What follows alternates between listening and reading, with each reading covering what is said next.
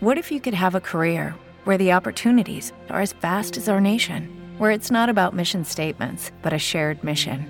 At U.S. Customs and Border Protection, we go beyond to protect more than borders from ship to shore, air to ground, cities to local communities. CBP agents and officers are keeping people safe. Join U.S. Customs and Border Protection and go beyond for something far greater than yourself. Learn more at cbp.gov/careers. Imaginen ustedes que en unas elecciones se presentase en España un partido político, incluyendo en sus listas a siete asesinos que han cumplido condena por matar, por asesinar a sus mujeres. Imaginen ustedes que en esas listas fueron además incluidos 37 personas que han sido condenados por maltrato. Imaginen que hubiera lugares en los que haber hecho esto, haber matado, haber asesinado a personas inocentes o haber colaborado para hacerlo, haber maltratado, se convirtiera no en algo digno de oprobio, sino en un mérito, en un logro, en un reclamo electoral con el que atraer personas para captar el voto. Imaginen si conocido todo esto, le preguntasen a la ministra de Igualdad del Gobierno de España y dijera que tampoco tiene mucho que decir ni que añadir sobre esto y que máximo respeto con ese partido político que presenta a asesinos maltratadores. Es un partido democrático que elige sus listas por los procedimientos que ellos consideran oportunos y no tengo nada más que decir. ¿Pero qué le parece que haya siete condenados por asesinatos terroristas y qué le parece que estas personas, eh, estos candidatos en muchas ocasiones, ni siquiera hayan pedido perdón por sus crímenes y concurran a unas elecciones? Como le digo, desde el máximo respeto a la legalidad, a la ley electoral y a todos los procedimientos democráticos, cada partido elegimos a nuestros candidatos. Piensen si ante un escándalo público como este hubiera habido dirigentes políticos que hubieran dicho también esto otro.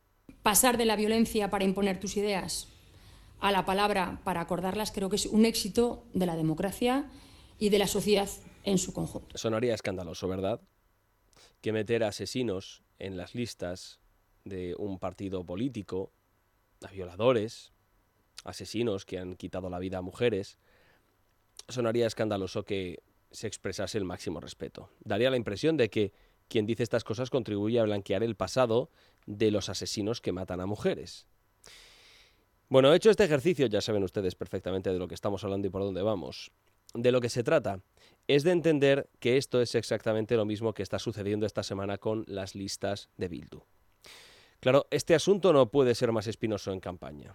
Este asunto le quema en las manos al Partido Socialista porque quien está protagonizando esta ignominia es socio preferente de Pedro Sánchez, del Gobierno de España, del Partido Socialista y de Podemos en el Congreso de los Diputados.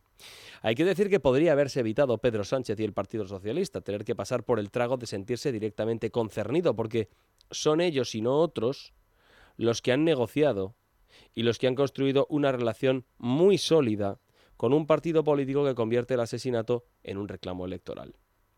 Llevamos desde el miércoles contándoles el ominoso silencio que en primera instancia protagonizaron los ministros socialistas que, avergonzados por las listas de Bildu, huyeron y se escabulleron por los pasillos del Congreso de los Diputados para no tener que responder ante esta infamia. Pero ayer ya comenzaron a hablar. Unos lo hicieron con mayor fortuna, esto es cierto.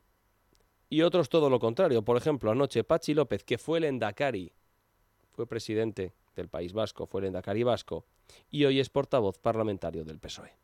Y luego hay otros que, que, van siempre de izquierdas y que habéis visto cómo han metido en sus listas algunos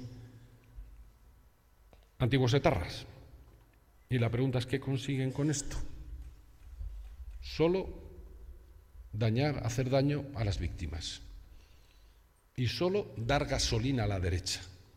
A una derecha que no sabía qué decir, que no sabía de qué hablar, no sabía qué proponer en esta campaña que vuelve a pasear el fantasma de ETA como único recurso para atacar a los socialistas.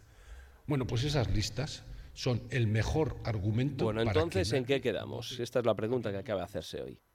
¿Le molesta a Pachi López que Bildu presente asesinos en sus listas? ¿O lo que realmente le molesta es que la oposición lo critique? Porque da la impresión de que si hace dos días Pachi López le preguntaban en el Congreso y no quería valorarlo. No lo voy a valorar, no me gusta nada y ahora de repente sí quiere entrar a valorarlo, tal vez sea porque le importa más el daño electoral que le hace al Partido Socialista haber pactado con Bildu que las listas en sí mismas. Es así de lamentable, pero es que esta es la cruda realidad. Esto es lo que este viernes parece que le molesta más al Partido Socialista. Y sí, efectivamente, lo que estamos diciendo es tal y como suena. Anoche Juan Espadas, perdón, esta mañana Juan Espadas, líder de los socialistas andaluces, utilizó exactamente este mismo argumento que ahora está haciendo fortuna.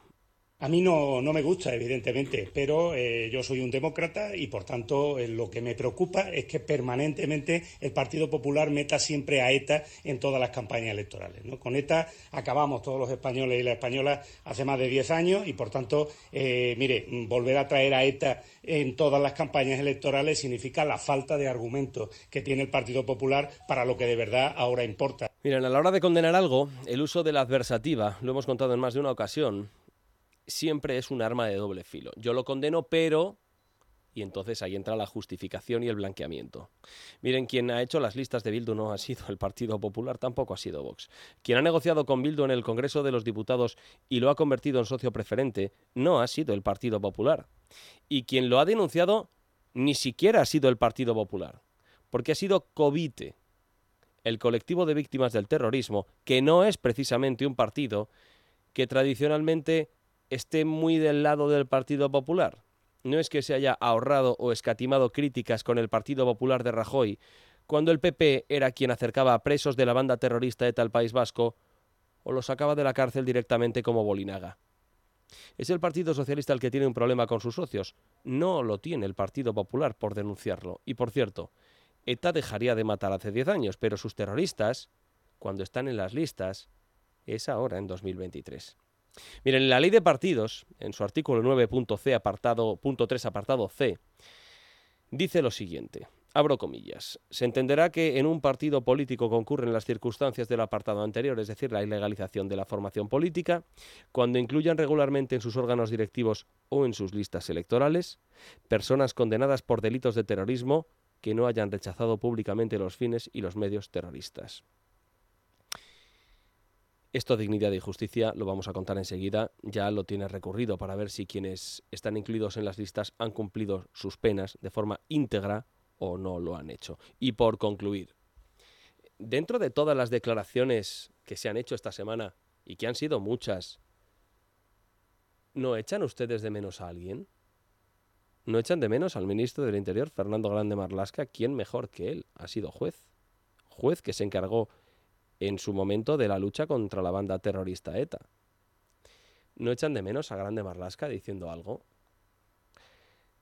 La verdad es que lo último que se recuerda de Fernando Grande Marlasca criticando a un partido político no ha sido precisamente criticando a Bildu, sino a Vox. Eh, es volver a una política eh, ajena a lo que son los, los, valores, si tengo que decirlo así, de una democracia avanzada. Creo que ahora ya nadie se puede llamar a, a engaño. Es decir, quien vote a vos sabe que, está votando regresión regresión en derechos para, para, todos nosotros. Se espera que Marlaska se pronuncie de Bildu o con Bildu en los mismos términos, aunque solamente sea porque no parezca, no parezca que le molesta más un partido político que lleva víctimas en sus listas que uno que lleva asesinos.